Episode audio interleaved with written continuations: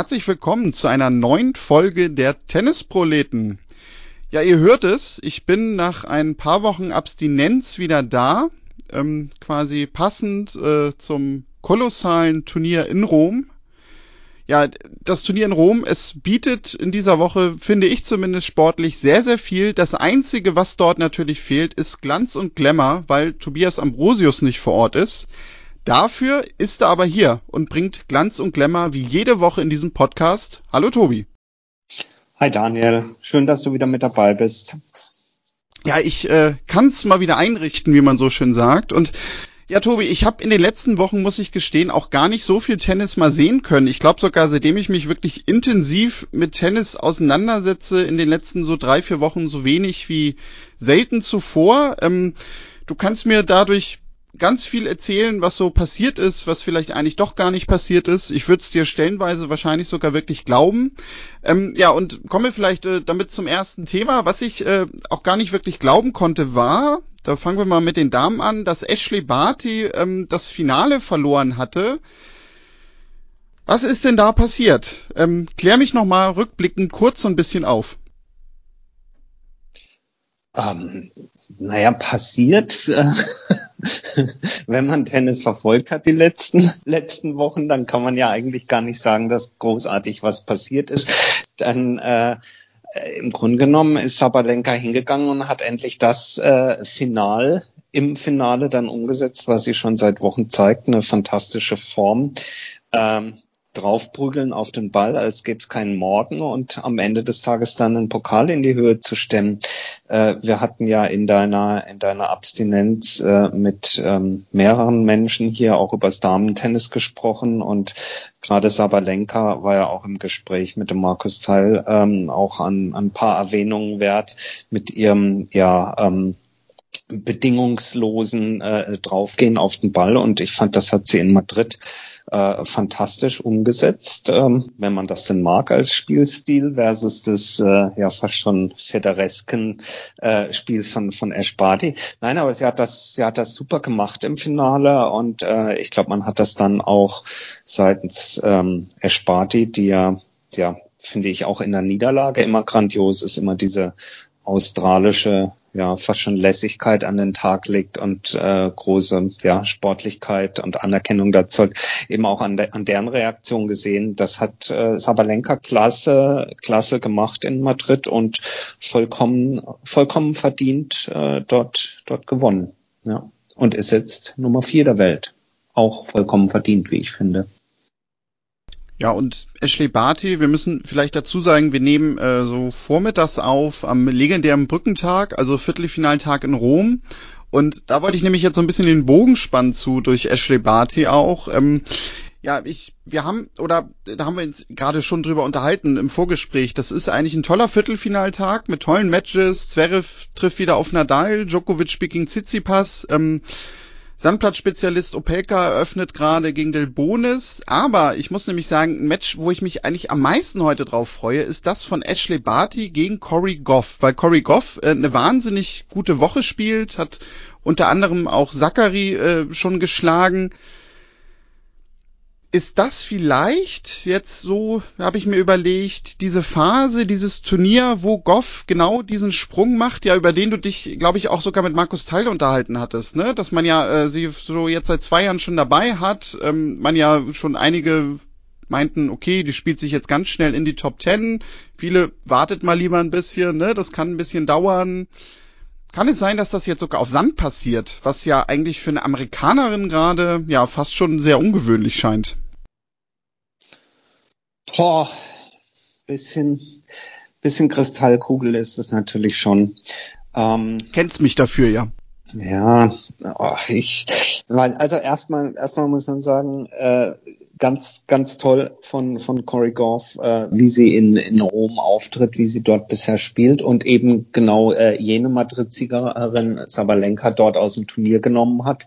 Sehr beeindruckend. Ähm, insgesamt auch, ich habe sie die Woche ein paar Mal gesehen, extrem ja, äh, geil, Phrasenschwein extrem fokussiert, nein, extrem ruhig, auch in ihrer Art auf dem, auf auf dem Feld, sehr, sehr balanciert äh, von, von ihren Emotionen und so. Also ähm, sie spielt ein tolles Turnier.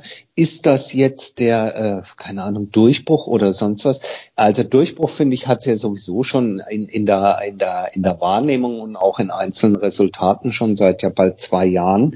Ähm, ich, ich bin mir immer noch nicht sicher, ob wir ob wir insgesamt, also egal ob nun im Damen- und im Herrentennis bei, bei Spielerinnen und Spielern häufig rangehen und sagen, ah ja, da ist jemand, zack, und der muss doch dann äh, jetzt auch das Turnier gewinnen oder irgendwie so. Weißt du, wie ich meine? Man, man muss, glaube ich, manchmal sich drauf nochmal drauf rückbesinnen, ähm, was ja jeder Tennisspieler immer wieder sagt oder was Andrea Petkovic auch mal in einem Interview oder in irgendeinem ihrer Artikel geschrieben hat. Tennis ist einfach ein Sport, wo du jede Woche ja fast 52 Wochen im Jahr als Verlierer nach Haus fährst, bis auf den einen und die eine, die das Turnier gewinnen. Ja, also überhaupt ein Turnier zu gewinnen ist schon so wahnsinnig schwer. Und das dann von jemandem zu erwarten, der noch nicht mal 18 ist, äh, von uns als Öffentlichkeit das zu erwarten, äh, ist, ist natürlich immer dem geschuldet, dass es alle paar Jahre oder jedes Jahrzehnt äh, solche einzelnen Kometen äh, gibt wie ein ja, wer sind denn die, die Teenager, die das gewinnen? Ja, ein Becker mit äh, Wimbledon oder ein Nadal mit Roland Garros, ja. Äh, aber die, die unter, unter 20 wirklich so diesen einen großen Titel gleich dann auch schnell nach Hause bringen, das kommt so selten vor. Deswegen lange Antwort auf eine kurze Frage von dir. Äh, ich glaube, dass, ähm, äh, glaube nach wie vor, dass wir bei, bei Corey Goff eine stetige Entwicklung sehen werden, dass sie äh, sicherlich es auch in sich drin hat für eine Überraschung, sprich ein Turniersieg irgendwo zu sorgen und wir sollten gleichzeitig eben aber auch geduldig mit den Talenten sein und das eher als den Normalfall ansehen, dass so eine Entwicklung stetig nach oben geht, als dass jemand sofort komplett durchschießt. Ja, und was wirklich ja eine Besonderheit ist, du hast es gerade angesprochen, ist ja wirklich diese Ausgeglichenheit, die sie schon auf dem Platz hat. Ne? Also du hast ja wirklich bei ihr immer den Eindruck, dass ja eigentlich äh, das klingt so negativ, aber sie auf dem Court nichts berührt, was irgendwie von außerhalb oder auch mit dem Spiel irgendwie an sie herangetragen wird. Und wenn man jetzt nämlich auch nur ihre Woche mal guckt, also bisherige, ähm, wenn ihr das hört, ist sie ja vielleicht sogar schon einen Schritt weiter. Aber sie hatte jetzt Sabalenka geschlagen, Runde davor Zachary, sagte ich gerade schon, und dann auch in der ersten Runde, und da sind wir ja bei dieser Ruhe, äh, gegen Putin Sever, das ist ja nun auch gerade eine Spielerin, wo du diese Eigenschaft ja eigentlich mitbringen musst. Also eine unangenehmere Runde gibt's ja kaum. Ähm, Gerade natürlich auch, wenn du vielleicht sogar noch eine Spielerin bist, die ja für diese Emotion irgendwie anfällig ist, weil Putin Server ja auch eine Spielerin ist, die gerade bei den Jüngeren, würde man ja sagen, sogar immer den Vorteil hat, weil sie ja Spielerin auch emotional mit runterziehen kann, wenn du so mhm. verstehst, was ich gerade meine. Mhm. Mhm. mhm.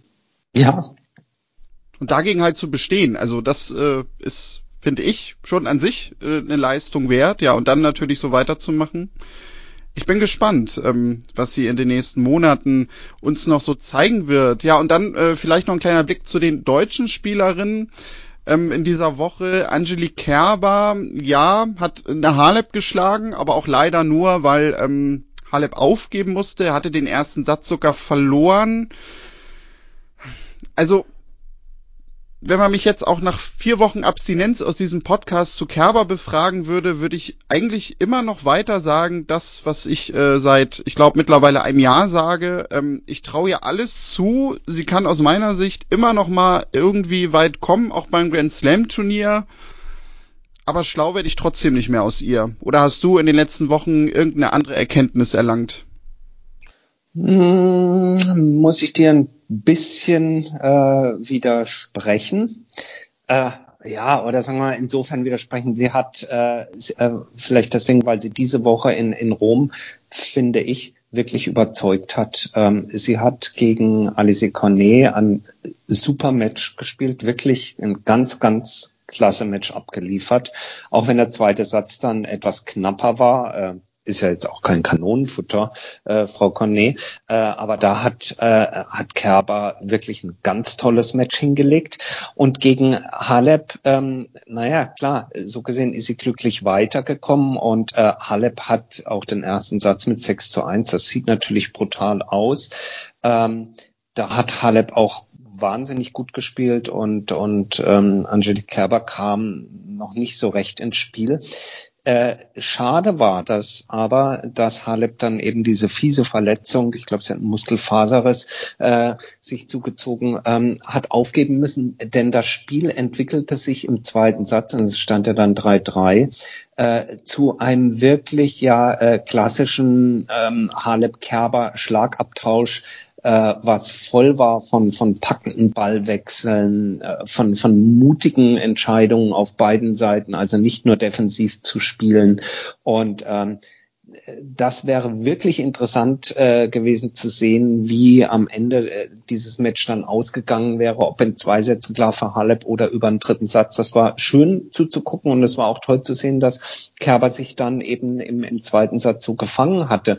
Und insofern muss ich sagen, auch wenn sie dann jetzt gegen Ostapenko ausgeschieden ist, da gab es dann nun Möglichkeiten en masse, ähm, sagen wir mal, dieses Spiel dann in die äh, Match in die richtige Richtung zu treiben, muss ich sagen, hat sie eine für Sand äh, ordentliche ähm, Woche hier in Rom gespielt und wir wissen, dass sie in, in äh, Roland Garros äh, auch schon mal bis ins Viertelfinale vordringen konnte. Die Verhältnisse zwischen Rom und, und, und Paris sind jetzt nicht so grundsätzlich unterschiedlich, was, was den Belag und, und die, die Schnelligkeit der Courts angeht. Insofern vor dem Hintergrund, dass sie auf, auf Sand äh, jetzt nicht immer zu den Top-Favoriten gehört, äh, finde ich ihre Entwicklung jetzt ganz gut. Äh, entscheidend nach meiner Meinung nach wird aber für uns und aber vor allen Dingen für Sie und äh, für die Bewertung dessen, was geht und wie Ihre Saison ist, wird äh, die, die Rasensaison sein. Ja? Wimbledon wird für Sie der Test sein, wo sie dann für sich beurteilt, ist das dieses Jahr ein gutes Jahr äh, und hänge ich noch eins dran oder noch zwei Jahre oder reicht's dann jetzt mal? Ja, und zum Thema, äh, ich hänge noch ein Jahr dran oder vielleicht auch zwei. Ähm, eine Spielerin, die ja auch so ein bisschen im Fokus stand bei den Damen, war natürlich Serena Williams. Nach drei Monaten Australian Open Halbfinale, das letzte Match wieder auf der Tour dabei. Er hat ihr persönliches Auftaktmatch in der zweiten Runde verloren gegen Nadia Podoroska. Hast du da irgendeine Einschätzung zu? Also weil ich habe das äh, so auch ein bisschen mehr noch, ich hatte das Match nicht gesehen an dem Tag, ich habe das nur so ein bisschen in sozialen Netzwerken verfolgt. Ich habe so ein Mix äh, gelesen aus ähm, um Gottes Willen, äh, was hat das zu bedeuten? Eher so ein paar wenige, die sagten, ähm, naja gut, jetzt ist sie nach drei Monaten mal wieder zurück und hat halt mal ein Match verloren.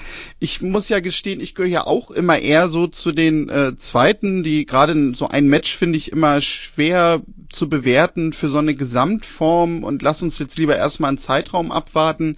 Ich weiß nicht, hast du da irgendwie was von gesehen gehabt zufällig? Ja, ähm, A gesehen und B ähm, also erstens mal ist es ja so, dass mit Nadja Podoroska ähm, ihr eine Gegnerin gegenüberstand, wo man jetzt nicht sagen kann, oh, wieso verliert denn die Williams gegen die, ich glaube, 40, irgendwo so um die 40 rum äh, ist äh, der Welt. Ähm, hallo, ähm, die stand im Halbfinale von Roland Garros letzten September. Also die kann äh, Tennis spielen und die kann Sandplatz-Tennis spielen und das sehr, sehr gut. Also das ist nun, war von vornherein keine einfache Auslosung, kein einfacher, äh, keine einfache Gegnerin für sie. Das mal vorneweg. Äh, und dann ist es so, äh, die hat ihr letztes Profimatch in, in, in Australien gespielt, was gefühlt schon wieder 80 Jahre her ist, so ungefähr. Ähm, und ja, und, und sie ist halt nun mal 39 ähm, und dann auf Sand, was jetzt, ja, die kann auch auf Sand spielen, alles in allem. Ich glaube, äh, ich bin sonst nicht so der Statistikfreak, der sich da alles so ganz genau anguckt, aber während ich rede, habe ich es nochmal aufgemacht und äh, ich finde schon zwei Zahlen schon, schon bemerkenswert. Wenn du siehst, dass sie eben über äh, die zwei Sätze, und das war ja jetzt nicht kein 2-6-2-6, sondern 6-7-5-7, dass sie über die zwei Sätze nur 48 Prozent ihres ersten Aufschlags drin hat, der, egal auf welchem Belag, eben nach wie vor im Damen-Tennis eine Waffe ist, dann ist das zu wenig. Ja, und wenn man dann noch sieht, dass sie über den zweiten Aufschlag kommt, nur 45 Prozent der Punkte gemacht hat, äh, dann sind das schon, äh, dann ist das schon eine ihrer, sagen wir mal, schwächeren Leistungen soweit. Und ich glaube, ich bin da, ich bin da bei dem, was du schon seit langer Zeit äh, sagst. Bei Serena geht es wirklich nur noch um die um, um die Grand Slams. Da möchte sie es irgendwie noch mal probieren und deswegen sucht sie sich das so aus und spielt wirklich nur noch als als Teilzeitprofi. Ähm, ich habe in der in der Gesamteinordnung habe ich schwerste Bedenken, dass das nun ausgerechnet in Paris äh, äh, klappen wird. Ich glaube, dafür sieht man im Moment ein einfach viel zu starkes Damenfeld. Aber Wimbledon oder die US Open bei einer guten Auslosung, wenn sie fit ist und alles, da könnte es noch einmal klappen. Und ich bin inzwischen da so auf deiner Party, dass ich sage, weißt du was? Lass doch diese diese diese märchenhafte Story jetzt vielleicht dann dieses Jahr äh, gut enden, äh, schenkt, nein, nicht schenkt ihr, sondern also schenkt ihr den Titel, lieber Tennisgott, äh, schenkt ihr den Titel bei den US Open, drei Pirouetten und dann kann sie mit sich ganz im Frieden abtreten. Man hat diese blöde Margaret Court Nummer dann auch wirklich vom Court gefegt und das wäre vielleicht dann auch wirklich ein schönes, schönes Ende so an der Stelle. Ich muss gestehen, ich habe mich sogar gewundert. Ich habe eigentlich äh, eher sogar damit gerechnet, dass sie sagt, na, French Open schenke ich mir. Mhm, mhm, weil, also dass sie auf Sand, ne, du sagst es gerade, jetzt ausgerechnet diesen Grand Slam-Titel holt, ja, da weiß sie, glaube ich, auch selbst, dass die Chance natürlich gering ist. Andererseits, es ist halt eine Chance, ne? Und man sagt ja immer so gerne äh, im Sport, auch wenn die gering ist, man soll versuchen, sie zu ergreifen. Aber ich habe eigentlich echt lange drauf spekuliert, dass sie ja so ein bisschen den, den Federer macht wie vor zwei Jahren, ne? Dass sie sagt, so die Sandplatzsaison, die schenke ich mir. Ähm, und wir sehen uns dann auf Rasen, weil ich in Wimbledon eher nochmal die Chancen sehe. Ähm, ich weiß gar nicht, sie hat ja, glaube ich, auch immer noch den Plan, Olympia zu spielen, wenn ich mich nicht täusche. Ja, und dann halt natürlich so als letzten großen Versuch nochmal die US Open dann irgendwie im, im September zu haben. Ja, ja. Also ähm, Dings hier, Gerald Kleffmann hat es heute in der, in der Süddeutschen Zeitung ganz gut eigentlich beschrieben. Ich glaube, da ist, also jetzt sagen viel Wahres dran, aber wenn man das so ein bisschen einordnet, also ähm, Serena Williams reist ja im Grunde genommen mit, mit familiärem Tross um, um, um, um die Welt. Ihr äh, Mann äh, muss kein, äh, kein Geld verdienen, der hat genügend Geld, sie auch, und sie haben ihr Töchterchen mit dabei. Und äh, sie ist schon eine, die die ähm, europäischen Großstädte, allen voran Rom und Paris, liebt. Und insofern muss man das wirklich so ein bisschen glaube ich, also das hat jetzt nicht äh, Gerhard Kleffmann geschrieben, sondern das ist das, was ich daraus lese und mir selber zusammenreime.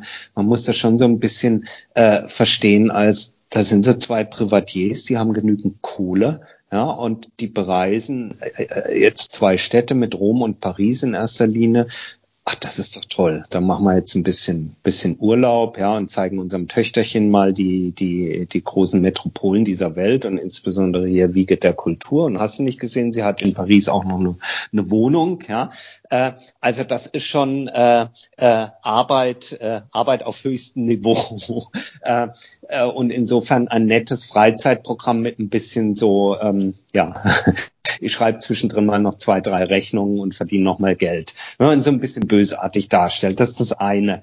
Äh, das andere ist, äh, dass sie sich das natürlich dann äh, sozusagen aussuchen kann, wo sie spielt. Insofern nimmt sie das gerne mit. Sie weiß, wo ihre, ihre sportlichen Chancen liegen und die sind sicherlich in Wimbledon etwas stärker zu verorten als dann nun in Paris. Aber auch da wieder, komm, hier, ich miete uns ein schönes Häuschen und dann äh, zeigen wir der Olympia mal noch äh, hier, was London für eine schöne Stadt ist. So, und das mache ich halt noch Ja, und mit Olympia, das muss man einordnen, äh, da hängt es wohl stark davon ab, wie am Ende, wenn es denn stattfindet, wie da die Bedingungen sind, also ob man damit Tross anreisen darf oder nicht. Sie hat wohl im Interview jetzt in Rom gesagt, dass sie seit der Geburt ihrer Tochter noch nicht länger als 24 Stunden von ihrer Tochter entfernt war.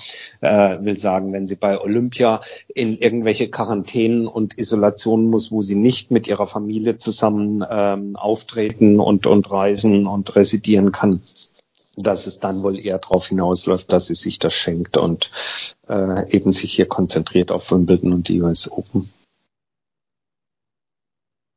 Ja, und dann machen wir doch einfach mal den Sprung zu den Herren. Ähm, Alexander Zverev, äh, ihr habt ja letzte Woche, also du mit Henrike ähm, zusammen schon ein bisschen über ihn gesprochen und auch gesagt, so Mensch, äh, der ist absolut in Sandplatzform, hat Nadal geschlagen im Viertelfinale, er hat dann auch das Turnier gewonnen, den nächsten Masters-Titel eingeheimst. Ähm, ich hatte vom Finale auch ein bisschen was noch gesehen. Ähm, ich fand, er hat das auch sehr, sehr souverän gewonnen. Ähm, also es war kein großes Drama und ich fand, er hatte es eigentlich so von dem, was ich zumindest gesehen habe, durchgehend eigentlich in der Hand und man musste nie so richtig dran zweifeln, dass er sich das irgendwie nehmen lässt. Ähm, aber über wen ich ein bisschen intensiver sprechen möchte, ist nämlich eigentlich sein Finalgegner, nämlich Matteo Berrettini. Ähm, der nämlich, äh, fand ich, auch zum gestrigen Match gegen Tsitsipas, ja, so ein bisschen eine Parallele gezeigt hat. Ähm, er hat ja jetzt Heimspiel gehabt, er ist ja gebürtiger Römer und er ist jetzt ja auch schon relativ lange, ich glaube so knapp zwei Jahre, äh, der Weltspitze. Sicherlich vielleicht auch ein bisschen profitiert davon, dass die Weltrangliste sich momentan so zusammenstellt, wie sie sich pandemiebedingt nun mal zusammenstellt, ein bisschen anders berechnet wird.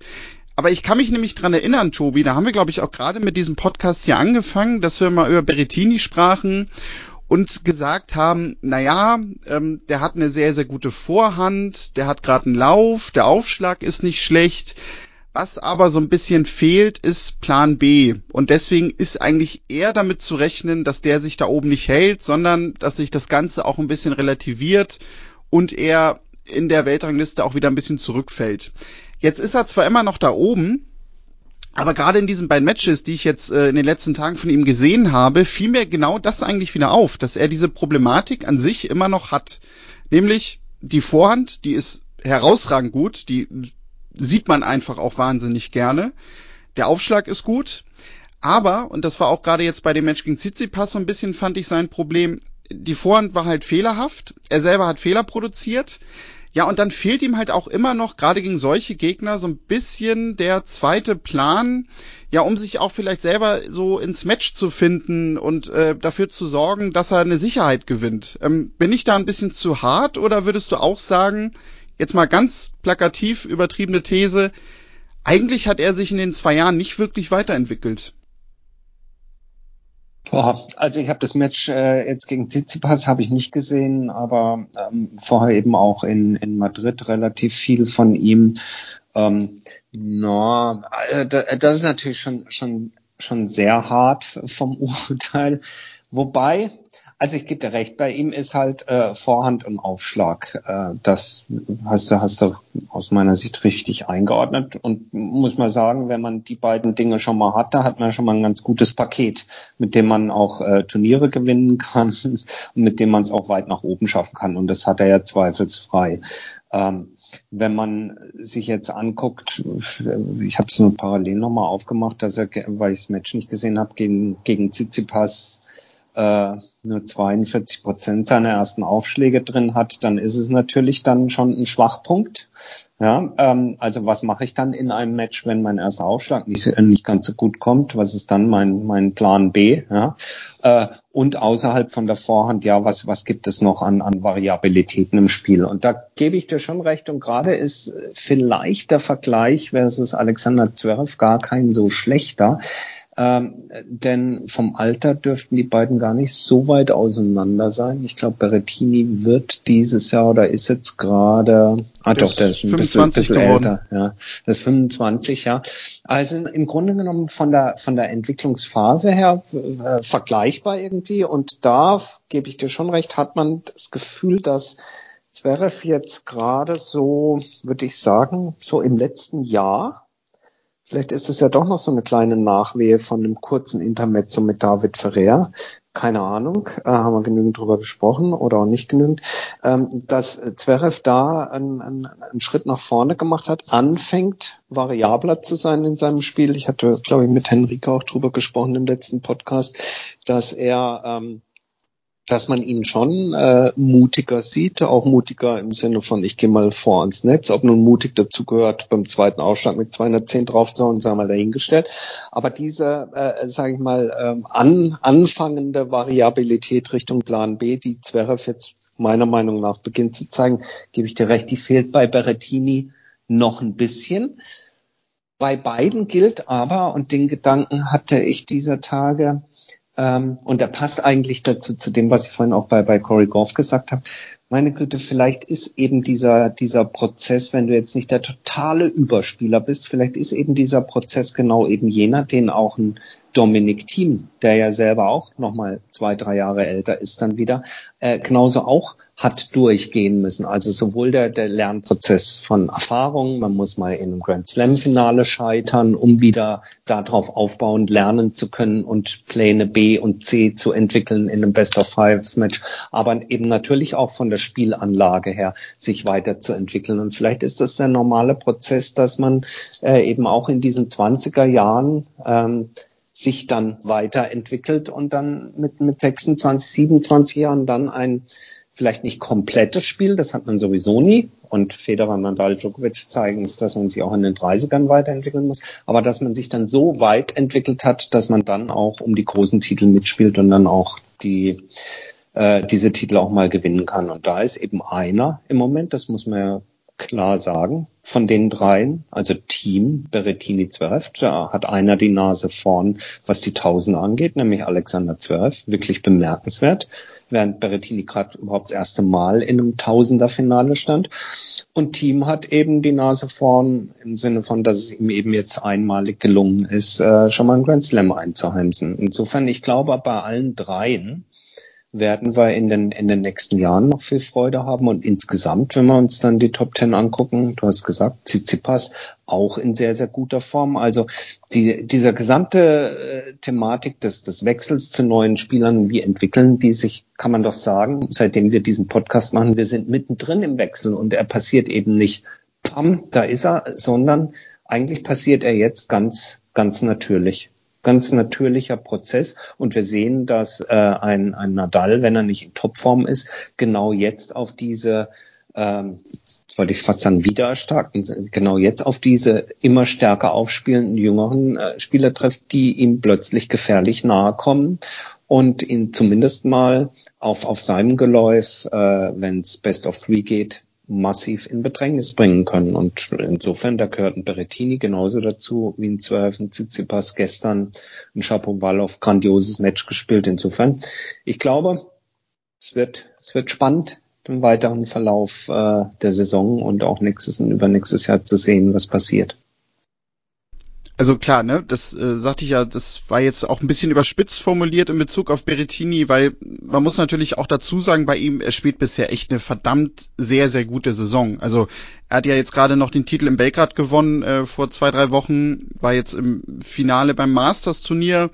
Ähm, da muss man sich halt auch erstmal durchspielen. Ähm, war, glaube ich, bei den Australian Open im Achtelfinale, wenn ich mich nicht täusche, weil ich glaube, da hat er auch gegen Tsitsipas verloren gehabt ähm, hat beim ATP Cup äh, sehr, sehr gut gespielt. Also es ist jetzt nicht so, ne, falls wir hier die Zuschriften sofort bekommen, dass ihm äh, der aktuelle Platz 9 irgendwie geschenkt wurde. Das wollte ich damit gar nicht sagen. Aber ich muss ja manchmal ja auch ein bisschen überspitzt formulieren, damit äh, wir nicht gegenseitig nachher einfach immer nur Ja und Amen sagen. Nee, sorry, ich bin natürlich wieder viel zu allgemein und abgedriftet von Berettini, deswegen zurück kommt zu ihm, ja, hast du vollkommen recht, das stimmt. Und äh, ich habe parallel noch mal kurz auf, auf seine ähm, auf seine Erfolge dieses Jahr geguckt. Du hast gerade aufgezählt, das resultiert darin, dass er äh, in diesem Jahr immerhin, äh, oder was heißt immerhin, eine grandiose äh, Quote hat von 75 Prozent. Das heißt, 75 Prozent seiner Matches, die er gespielt hat, hat er gewonnen. Ähm, das ist ähm, das ist ähm, äh, richtig, richtig gut. Also zum Vergleich, äh, 2020 waren 60 Prozent, davor 64, 2018 48 Prozent. Also in diesem Jahr 75 Prozent der gespielten Matches gewonnen. Das äh, kann sich sehen lassen. Ja, ähm, definitiv, genau. Und das, das wollte also ich halt zum jetzt. Vergleich mal, ein Zverev hat 70 Prozent gewonnen. Ja. Ähm, äh, das unterstreicht, wie, ähm, ja, wie, wie, wie gut äh, Berrettini unterwegs ist. Und wenn mein Computer hier ein bisschen schneller wäre, dann könnte ich dir auch, weil wir gerade über die äh, drei sozusagen gesprochen haben, den, den Tsitsipas noch sagen. Der Tsitsipas äh, liegt, äh, gut, Tsitsipas liegt bei 78,79 Prozent. Ja, aber bei allen dreien sieht man extrem, extrem hohe Quote. Sehr, sehr gut. Ja, Tobi, und sonst, äh, ja, was die Herren angeht, ähm, wir haben schon gesagt, ne, Djokovic, Nadal natürlich irgendwie so die Favoriten. Nadal jetzt wieder gegen Zverev, das hat natürlich auch äh, jetzt für diesen aktuellen Tag äh, dadurch eine gewisse Brisanz.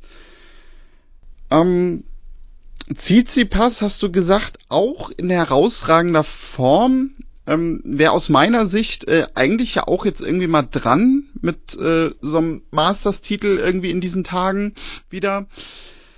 Ja, gegen Djokovic. Ähm, auch so ein Match, was äh, ja für Djokovic relativ unangenehm ist. Ich kann mich auch noch dran erinnern, bei den French Open im Herbst haben sie auch gegeneinander gespielt. Das ging, glaube ich, auch irgendwie so vier, viereinhalb Stunden über fünf Sätze. Ähm, über Djokovic habe ich jetzt auch so, als ich, ich hätte jetzt fast gesagt, wieder eingestiegen bin ins Tennis, so schlimm war es jetzt in den letzten drei Wochen nicht. Aber was mir insgesamt auffiel, es ist sehr, sehr ruhig geworden um Djokovic. Ähm, ist das an sich ein gutes Zeichen, weil er, ich sag jetzt mal, momentan einfach kein Mist baut nach außen hin? Grüße nach Serbien, wo man das Ganze ja ein bisschen anders sieht, wie wir selber am eigenen Leib erfahren mussten. Ja, oder liegt das doch auch daran, ähm, dass es momentan einfach echt Spieler gibt, die spielerisch auf dem Court einfach besser sind als er? Ach, mh, hm, das, äh, das weiß ich gar nicht. Ich finde ich finde ich schwer einzuschätzen, denn äh, er hat natürlich nach Monte Carlo, da ist er ja gegen Dan Evans rausgeflogen, hat er eine Pause eingelegt, beziehungsweise nein, er hat in Belgrad dann noch von Karatsev eins auf die Mütze bekommen. Aber insgesamt, ähm, und dann hat er Madrid ausgesetzt. Insgesamt war es ruhiger um ihn in den letzten Wochen und jetzt diese Woche in Rom spult er eben sein Pensum bisher ab.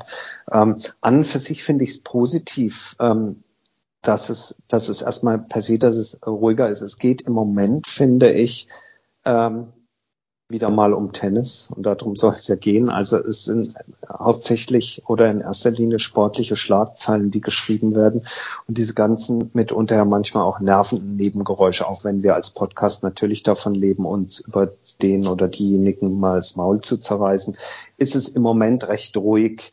Äh, und das ist auch, finde ich, auch mal ganz wohltuend, dass es wirklich so ums, ums rein Sportliche geht. Und da trägt Djokovic natürlich mit dazu bei, indem er auch einfach, sag ich jetzt mal, seinen Mund hält oder es dort keine weiteren Störfeuer gibt.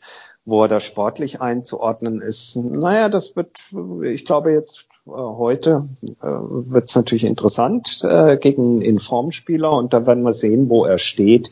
Ähm, ich glaube, aber da muss man sich nichts vormachen, wenn ihn nicht irgendwie was zwickt äh, und er sonst irgendwie beeinträchtigt ist, dann werden wir ähm, mit Blick auf, auf die French Open, glaube ich, werden wir einen höchst interessanten Showdown in Paris sehen. Wenn hier Zverev, Tsitsipas, die beiden möchte ich mal vorne anstellen. Äh, ich sehe Dominik Thiem da etwas schwächer. Wenn die ihre Form aufrechterhalten können, Nadal wahrscheinlich nochmal drei äh, Überstunden jetzt in den nächsten zwei Wochen einschieben wird in, in seiner Academy auf dem Court und äh, Djokovic weiter ähm, äh, ja, äh, gesund ist, dann werden wir ein super spannendes ähm, Roland Garros dieses Jahr sehen. Mit einem Ausgang, glaube ich, der etwas, etwas schwieriger zu tippen ist. Natürlich werden alle wieder sagen Nadal, aber es ist genauso gut, dass ein, dass ein Topfitter Djokovic äh, das dieses Jahr gewinnt. Ist genauso wahrscheinlich wie dass vielleicht äh, ein Tsitsipas dort oder ein, oder ein Zverev es vielleicht werden unter Beweis stellen können. Also insofern, um auf deine Frage zurückzukommen, gut, dass Djokovic einfach mal ruhiger ist und seinen Dienst da nach Vorschrift abspult und damit einfach eben auch der Raum gegeben wird.